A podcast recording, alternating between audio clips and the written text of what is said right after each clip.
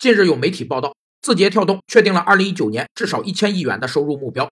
有消息称，字节跳动已与软银等机构签订了对赌协议，若六年内未 IPO，将按百分之八复利回购股份。这家公司迫切要向资本市场证明其营收的增长潜力。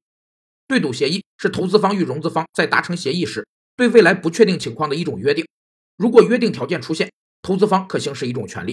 如果约定条件不出现，融资方则行使一种权利。所以。本质上，对赌协议是一种期权形式。对赌协议通常有三项内容：一是估值调整，是指当利润未达标时，按实际实现的利润对此前的估值进行调整，退还投资方投资或增加其持股份额；二是业绩补偿，是指当业绩未达标时，按一定标准对投资方进行补偿；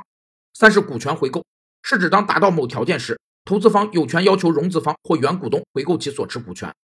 如果二零一九年的收入目标达成，字节跳动的收入增长将再次超过百分之一百。